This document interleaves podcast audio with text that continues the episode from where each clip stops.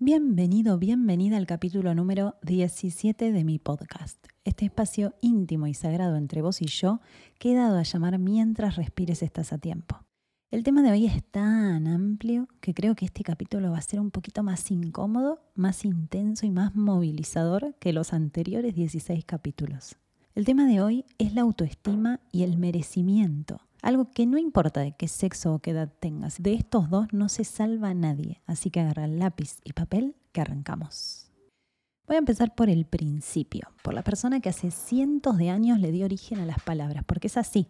Ahora las repetimos tan automáticamente que no nos damos cuenta de toda la información que traen. Pero hace muchos años unos loquitos que hablaban en latín se rompieron la cabeza pensando prefijos, sufijos y combinaciones para que cada palabra tuviera un significado.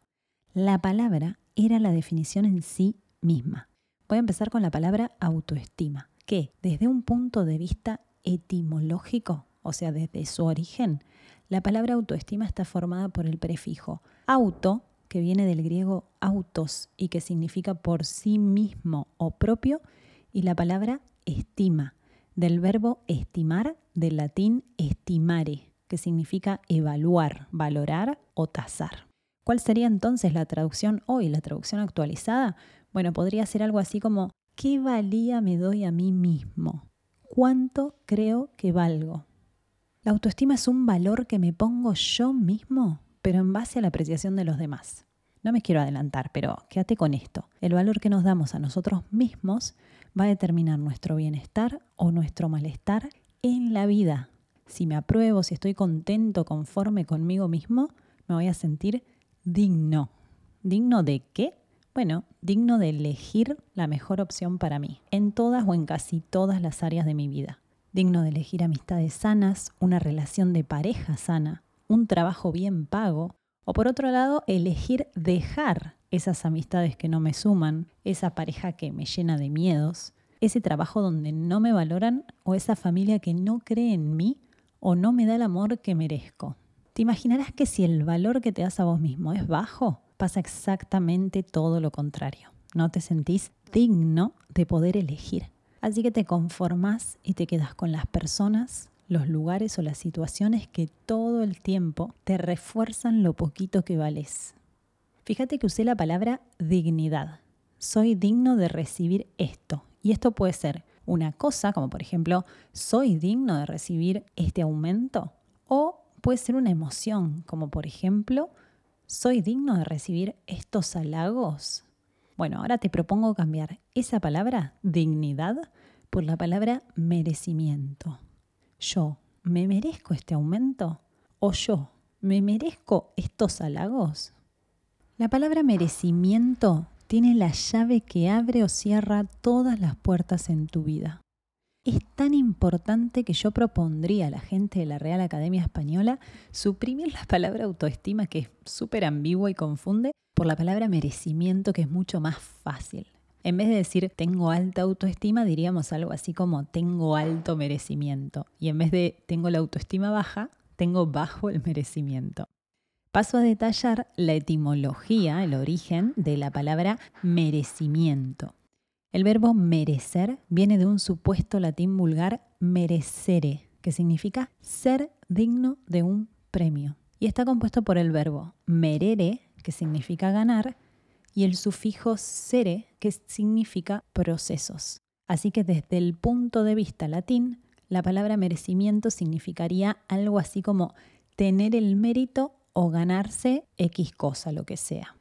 En síntesis, la autoestima habla de qué valor nos damos y de acuerdo a ese valor nos asignamos lo que creemos que merecemos. Voy a tratar de explicártelo bien fácil con un ejemplo que me acabo de acordar de cuando mis hijos eran chiquitos y íbamos de vacaciones siempre los llevamos a unos lugares de videojuegos donde a medida que ellos jugaban y dependiendo del nivel que llegaban en cada jueguito, la máquina les devolvía unos tickets. Si sos de mi generación, seguramente sabes de qué tickets y qué máquinas estoy hablando. Bueno, yo era la sostenedora de tickets oficial. Y ellos se empeñaban en juntar muchos, muchos tickets porque antes de irnos del lugar había un puestito donde estaban los premios por los que podían cambiar esos tickets. Por ejemplo, hasta 20 tickets, solo te podías llevar o un chupetín o cinco caramelos. Pero ojo, ¿eh?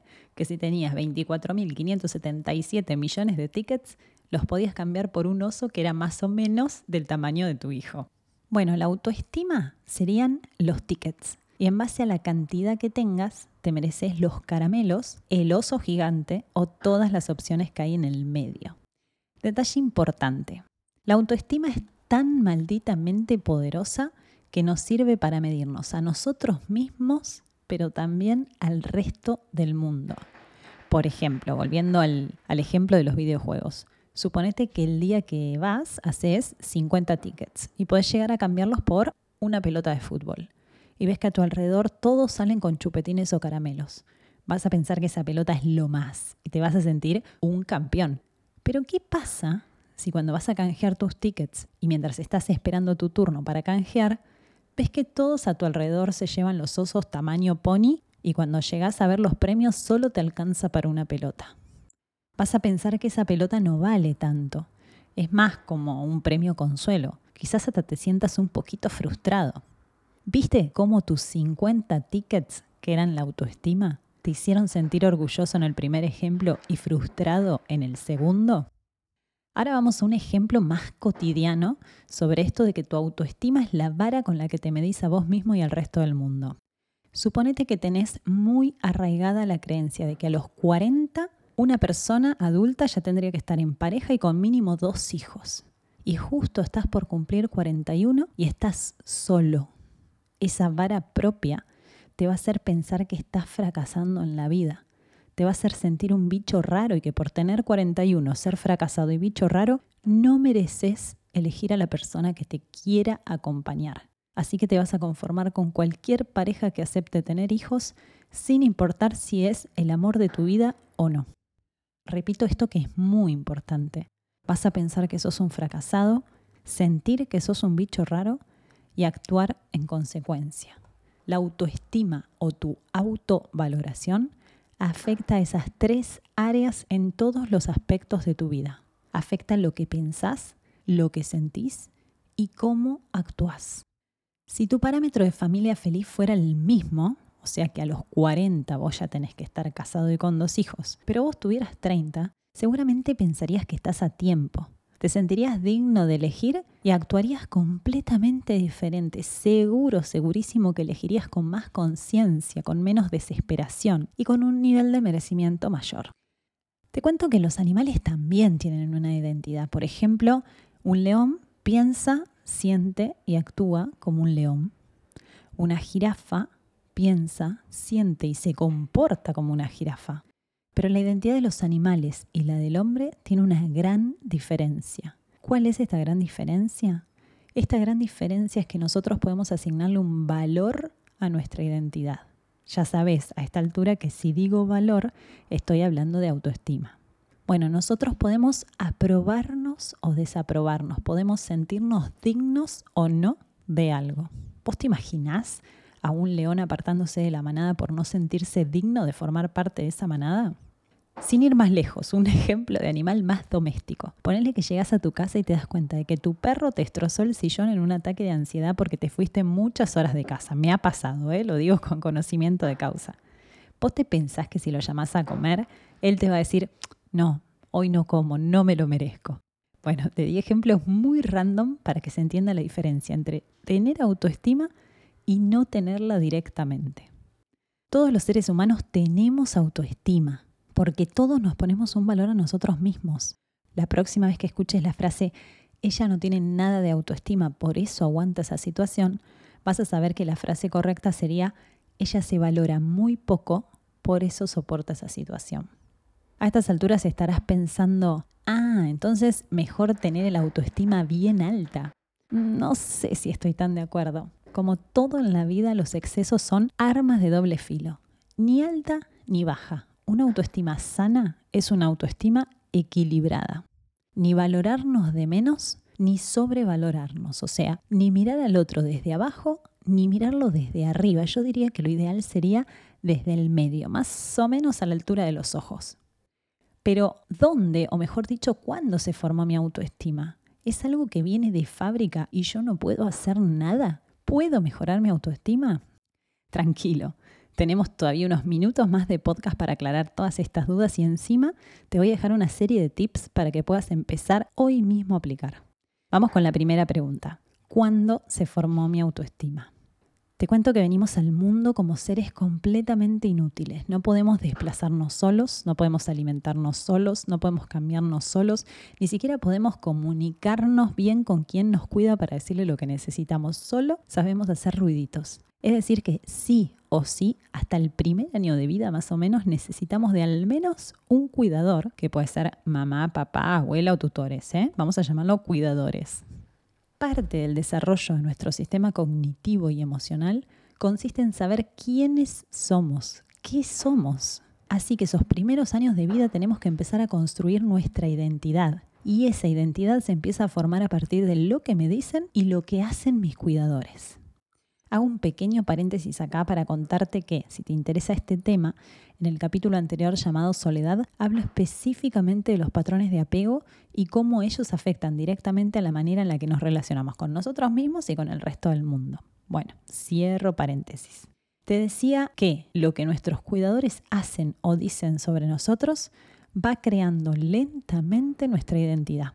Lo que nos dicen podría ser, por ejemplo, hija, sos preciosa, o estoy muy, muy orgullosa de vos. Te felicito por la constancia y el esfuerzo. Quédate tranquila que los resultados van a llegar. Lo importante es que seas fiel a vos misma. O por otro lado, peinate que así pareces más fea de lo que sos. Se ve que no te esforzaste lo suficiente. De los segundos no se acuerda nadie.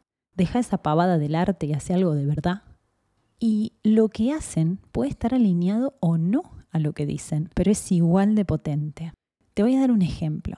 Hace poquito en una sesión, una chica me contaba que se sentía desanimada en su trabajo, que llevaba muchos años en el mismo puesto y aunque cobraba bien, estaba conforme con su sueldo, no estaba contenta ni motivada. La verdad es que cuando dejé mi trabajo anterior por este fue porque acá iba a tener espacio para crecer, acá yo entré para ascender, pero estoy siempre en el mismo lugar y ya no tengo ganas de ir al trabajo. Los domingos a la tarde me entra un sentimiento de resistencia enorme, no sé qué hacer. Yo le pregunté, ¿y vos qué querés hacer? ¿Qué te gustaría hacer? ¿Trabajar de otra cosa? No, no, esto es lo que yo soñaba para mí, me encanta, pero me siento estancada. En realidad lo que quiero es ascender, quiero estar cada vez más arriba. Ah, le dije, pensé que el trabajo no te gustaba. Sí, sí, el trabajo sí me gusta. Y bueno, ¿qué tendrías que hacer para poder ascender en ese trabajo que es el que siempre soñaste? Bueno, cada seis meses más o menos la empresa hace una especie de evaluaciones para que la gente que trabaja ahí vaya ascendiendo. Es como que premian el compromiso y en vez de traer gente de afuera para los puestos más altos, hacen esas evaluaciones. Es espectacular esto que me estás contando. ¿Vos podés presentarte a esta evaluación? Y para mi gran sorpresa, ella me contesta, claro, yo ya me perdí cuatro y mi jefe siempre me dice que yo tendría que estar más arriba. ¿Y por qué dejaste pasar cuatro oportunidades? Es un poco contradictorio en realidad porque entraste en esta empresa para ascender y cuando te dan la posibilidad la rechazás. Automáticamente le cambió la cara. Miró para abajo y me dijo, es que no soy buena compitiendo. Preferiría que me asciendan por mis logros y ya. Por dentro entendí todo. Le pregunté, ¿por qué decís que no sos buena compitiendo? ¿No te crees capaz de aprobar esa evaluación? No, no es eso. Si hasta mi jefe me dice que yo tendría que ser la jefa de él, pero en chiste, claro. Y entonces, no sé, debe ser la situación de la competencia, calculo. ¿Vos competiste alguna vez? Le pregunté. No, de adulta no, pero de chica sí. Competí un montón porque hacía gimnasia deportiva. Entonces ya sabés lo que es competir. Sí, pero ahora es distinto, ni siquiera me presento. Cuando era chica competía mínimo una vez al mes. Llegué hasta un nacional como a mis 11 años y bueno, después de eso dejé. Si mis ojos fueran transparentes y se pudiera ver lo que había en mi mente en ese preciso momento, es como que se prendió automáticamente una luz roja y se activó una alarma de incendio. ¿Por qué decís hasta ese momento? ¿Qué pasó en ese momento? Con su cara de rendición y su voz más bajita de lo normal me dijo, yo era muy buena, llegué al Nacional en primer lugar y tenía muchas chances de ganar. Pero en vez de competir con 10 o 15 chicas como competía siempre, éramos como 200. El espacio era enorme, había mucha gente mirando, muchos técnicos. No sé, me ganaron los nervios y cuando fue mi turno me olvidé de la coreografía. Improvisé, hice la mitad de las cosas. Así que me dieron la mitad de la puntuación y bueno, quedé última. Quedé 200 y pico, ni me acuerdo. ¿Y después de eso dejaste? Sí, perdí las ganas. Si no era buena para competir, no tenía sentido seguir entrenando. ¿Y quién te dijo que no eras buena para competir? Nadie, es algo que me di cuenta yo. ¿Qué te dijo tu profe? Me dijo que no me preocupe, que iba a tener revancha. ¿Y tus papás? Ellos me apoyaron, me dijeron que no pasaba nada. A mí me dio mucha vergüenza salir última, así que por suerte ellos le decían a todo el mundo que preguntaba que yo había quedado en el puesto número 10 y que habría ganado si no me hubiera puesto tan nerviosa, que tenía una especie de fobia a la competencia. ¿Pero vos tenías fobia a la competencia? No, siempre me iba bien, menos esa. Ellos lo decían para que yo no pase vergüenza. ¿Pero a vos te daba vergüenza? Ella abrió los ojos, se le llenaron de lagrimitas y me dijo, creo que en realidad no. Creo que a mis papás les daba vergüenza. Escuchándose se dio cuenta de lo inevitable. Ella no quería competir porque había sentido que a sus papás les daba vergüenza y no quería volver a defraudarse o sentirse como se sintió aquella vez. Sus papás le dijeron que no se preocupe, pero ante el resto del mundo habían preparado una mentira. Lo que decían y lo que hacían no era congruente, pero sí contundente para la valoración que mi clienta se daba a sí misma. La mala noticia es que los mensajes de estas figuras de amor que son papá y mamá, ya sean explícitos o implícitos, conscientes o inconscientes, son mensajes que pueden ser totalmente alentadores y constructivos o totalmente desalentadores y destructivos. Y tienen un enorme poder en nuestra autoestima. Seguro vos sabés en tu vida cuál es la persona cuyo juicio te pone en jaque. Para algunos es la mamá, para otros es el papá o algún hermano. Es alguien muy importante para vos y cada opinión de esta persona sobre vos funciona como una catapulta para atreverte si es que te apoya o como un dinamitador de ideas si es que no te apoya. Te doy unos segunditos para que pienses quién es esta persona en tu vida de la que siempre estás esperando aprobación. Ahora sí, las buenas noticias sobre la autoestima, que en realidad son dos, las buenas noticias sobre la autoestima son, la primera, que no es algo fijo, no está escrito en piedra. De hecho, a medida que vamos madurando, la vida misma nos va poniendo obstáculos que nos va demostrando con pruebas de lo que estamos hechos. Cada vez que te pase algo malo o doloroso, la vida te está invitando a expandir tus creencias sobre vos mismo Mientras más malo y doloroso sea lo que tengas que superar, más digno y orgulloso te vas a sentir después de haberlo superado. Seguro tenés guardada alguna medallita en tus recuerdos. Trata de acordarte. Quizás alguna situación muy dolorosa que te tocó vivir y que en vez de matarte te fortaleció. Viste como la frase que dice lo que no te mata te fortalece. Y ahora que estás ahí, ahora que estás acá, mejor dicho, agradecete por haber resistido en ese momento, por ser valiente y por seguir adelante. La segunda buena noticia es que la autoestima no es parejo en todas las áreas de tu vida. O sea, podés valorarte muchísimo en determinada área de tu vida y en otra cero de repente. Y esto es una buena noticia porque imagínate una persona que se infravalore en todo lo que hace. Sería un trapo de piso, sería incompatible con la vida prácticamente. Y en el extremo opuesto, imagínate una persona que se sobrevalore en todas las áreas de, de su vida. Y en el extremo opuesto, imagínate una persona que se sobrevalore en todas las áreas de su vida. Sería insoportable, incompatible con el resto de la sociedad. Por ejemplo, una de las cosas que más recibo en mi consulta son personas, cuando digo personas pueden ser hombres, mujeres, que laboralmente están muy satisfechos con su desempeño y consigo mismos, pero que en el amor perdieron la fe. No se creen dignos de que alguien los ame, no se creen merecedores del amor. Y aprovecho acá para volver a la palabra merecimiento y la pongo entre comillas porque conocer el concepto de merecimiento y comenzar a caminar hacia él puede cambiarte la vida. El merecimiento es esa voz interna y totalmente inconsciente que te dice esto está a tu alcance y esto no. ¿Y por qué es tan importante? Bueno, porque el sentimiento de no merecimiento es uno de los mayores obstáculos para crear una vida extraordinaria.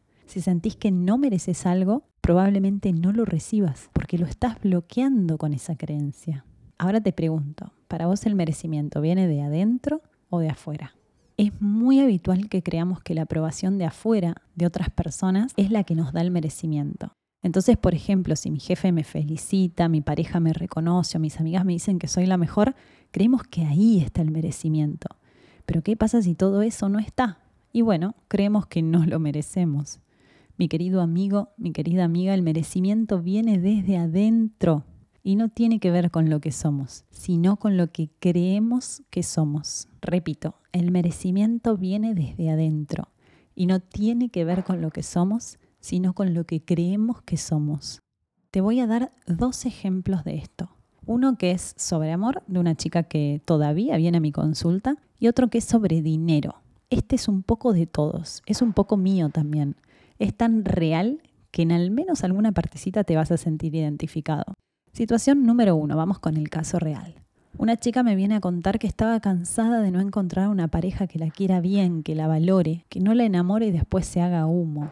La cuestión es que ella tenía en su celular las aplicaciones de citas que conocemos todos y las que todavía no están inventadas, pero aún así siempre le pasaba lo mismo. Ella empezaba a salir con un chico y su récord de citas era tres. Todos se borraban después de la tercera cita, con más diplomacia o con impunidad total, pero como máximo llegaban a la tercera cita. Y yo le pregunté, ¿vos por qué crees que todos hacen lo mismo? ¿Por qué crees que siempre das con el mismo patrón de hombre? Ella me respondió, es que ahora son todos iguales, histeriquean. Ellos dicen que somos nosotras las complicadas, pero yo creo que los roles se invirtieron y los complicados ahora son ellos. ¿A qué te referís con complicados? Y no sé, les mandas un mensaje y tardan un montón en contestar. O si, por ejemplo, quedamos en vernos el viernes a la noche, si no escribo yo, ellos parece que se olvidaran. En realidad no es que se olvidan, es que se hacen los interesantes. Igualmente ya me acostumbré y ya sé cómo manejar la situación. Yo enseguida me doy cuenta cuánto están poniendo de interés. Vos pones el 50, ok, yo te doy mi 50 también. Vos pones el 30, ok, yo pongo el 30 también. Me quedé en silencio, recalculando. Para mí esto de ponerle valor al interés es algo completamente nuevo, así que le dije, no entiendo, ¿a qué te referís con el 50, el 30? ¿Qué son esos valores? Ella me contestó, yo ya aprendí. Antes, si me gustabas, me entregaba al 100%, mi interés, mis ganas, mi compromiso. Pero me cansé de darle todo a hombres que no se lo merecen. Así que ahora solo devuelvo lo que recibo. Hice silencio y por dentro pensaba, te juro que prefería no entender. Le dije, o sea que vos salís más de una vez con hombres que te dan solo el 30% de su interés. ¿Vos sentís que alguien que te da solo su 30% merece una cita más con vos? No, me dijo. Eso que ella interpretaba como a partir de ahora no me engañan más, en realidad era un a partir de ahora me conformo con lo que me quieran dar. Por suerte entendió que lo que teníamos que trabajar no era su tolerancia con los hombres, sino el valor bajito que ella se daba y lo poco digna que se sentía de merecer un amor al 100%. ¿Qué pasa con una persona que cree que no merece que la amen? Bueno, pueden pasar varias cosas, varias situaciones. Te las enumero a ver si alguna te suena. La primera podría ser esa persona que se esconde detrás de la soledad, que dice que prefiere estar sola, que mejor sola que mal acompañada, aunque le duela, porque esa soledad en realidad está enmascarando un castigo. La segunda sería esa persona que boicotea todo intento ajeno de darle amor sano. Son personas que se quedan en relaciones tóxicas, a veces hasta tienen para elegir entre una relación tóxica y una relación sana y se quedan con la tóxica. Y esto tiene que ver con no me merezco que me amen bien. Otra situación puede ser que se conforman con amores poco sanos o amores a medias. Las y los amantes. ¿Cómo te podés conformar con alguien que te pone en segundo lugar? Y la última opción podría ser alguien que va a vivir inseguro y celoso de cualquiera de afuera. Los celos son justamente inseguridades de la persona celosa. La persona celosa no se cree digna o merecedora de que la amen. Entonces cree que la otra persona en cualquier momento se va a dar cuenta y la va a engañar o cambiar por alguien más la gran cagada de los celos es que son altamente tóxicos para la relación y para las dos partes involucradas. El celoso por inseguro y el celado por conformarse con una persona que todo el tiempo le está pidiendo explicaciones y una relación en donde no hay confianza. Vamos a la situación número dos, que es sobre el dinero. ¿Te diste cuenta que mucha gente necesita justificar lo que tiene, lo que logró o lo que ganó con la palabra sacrificio? ¿Sabes a qué se asocia la palabra sacrificio en nuestra cultura occidental? Te lo digo yo, se asocia con la pérdida y el dolor. Tenemos una creencia muy, muy antigua y arraigada en nuestro ser de que todo en la vida se gana con sangre, sudor y lágrimas. ¿Te suena esta frase? Solo merecemos aquello que ganamos con esfuerzo extremo, cansancio, estrés y si es posible hasta enfermedad. Estamos en un punto de la sociedad donde normalizamos que perder la salud para ganar dinero está bien, aunque después no nos alcance todo el dinero que hicimos para recuperar la salud perdida. Si no pudiste lograr algo, es porque seguramente no te esforzaste lo suficiente. Esta creencia es sumamente dañina para nuestra autoestima. El verdadero problema es que dejamos de entender al esfuerzo como una inversión de tiempo, como disciplina y constancia, y empezamos a ver al esfuerzo como sufrimiento, castigo, modo de vida y hasta modo de evasión, ¿no? Una manera de evadirnos a nosotros mismos. Somos tan poco merecedores de los buenos resultados que conseguimos que mientras más tenemos, menos vacaciones y disfrute nos permitimos. Viéndolo de esta manera, ¿no te parece hasta ilógico? Es muy ilógico. Pero bueno, si te va muy bien en tu trabajo, tenés el honor de pertenecer al club de los estresados y de los que no duermen bien de noche. Ahora sí te mereces ganar dinero, cambiar el lavarropas, el auto o irte de vacaciones con tu familia a un lugar un poquito más caro.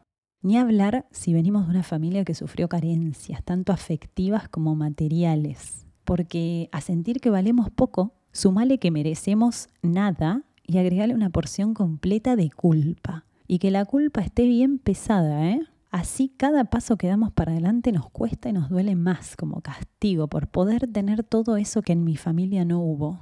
Hoy por hoy, sobre todo las mujeres, nos sentimos empoderadas cuando decimos la frase quiero, puedo y me lo merezco para justificar que nos vamos a dar un gustito. Y en realidad no necesitamos justificarnos ante nadie menos ante nosotras mismas. Somos una sola vez en la vida. Permitamos sin miedo que llegue a nosotras y nosotros todo lo que nos merecemos. Cada plan perfecto que tiene la vida para nosotros. No estoy diciendo que no pasen cosas malas, ¿eh? que no se entienda que la vida es color de rosa.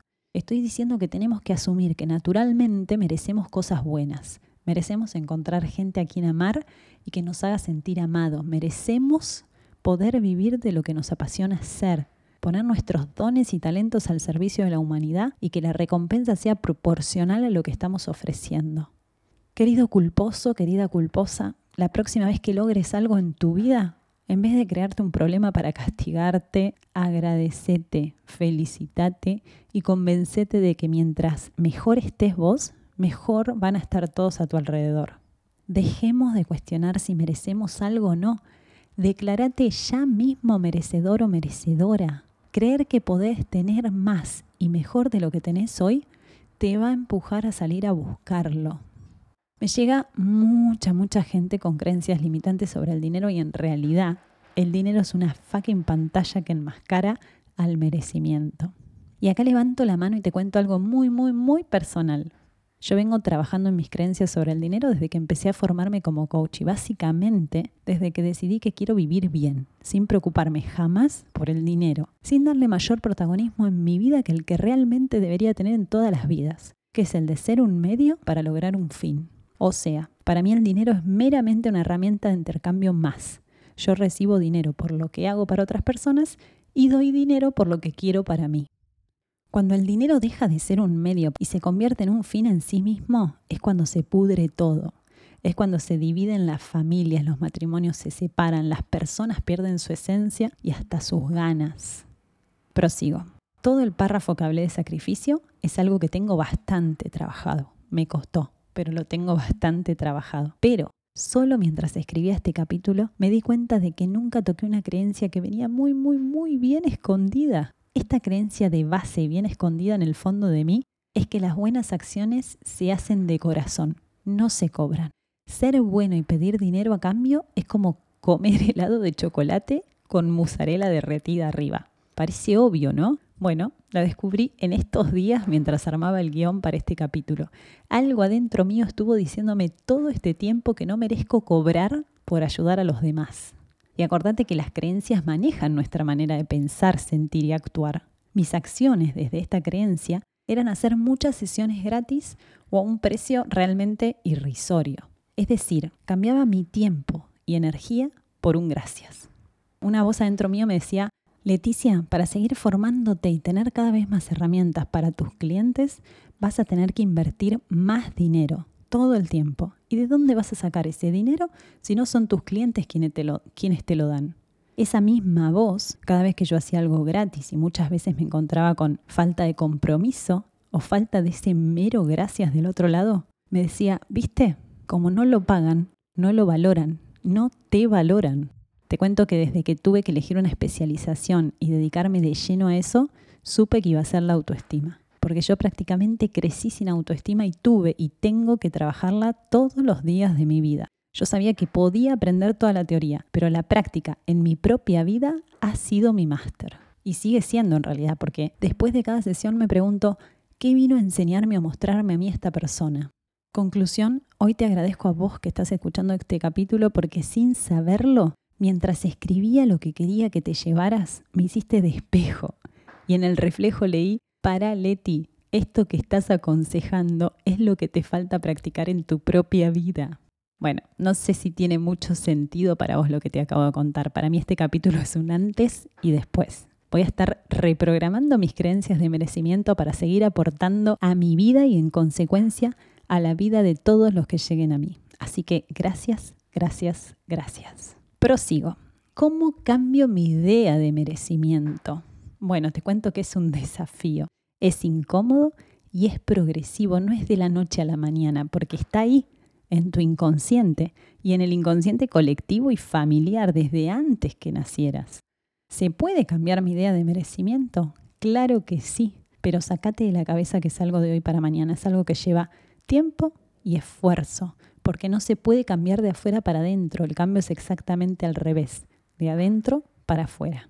Tenés que meter un poquito el dedo en la llaga ahí donde están las creencias más limitantes de todas y revolver, moverlas, cuestionarlas y cuestionarlas hasta que te des cuenta de que en realidad no son tan ciertas como vos pensabas, no son verdades absolutas. Por último, reformularlas y convertirlas en creencias habilitantes. Esto que parece fácil en realidad es un proceso y lleva, como te dije antes, tiempo, esfuerzo y te agrego conciencia. Bueno, por fin llegamos a la parte práctica de este capítulo de autoestima y merecimiento. Voy a empezar de atrás para adelante con el merecimiento. Punto número uno. Y escúchame bien.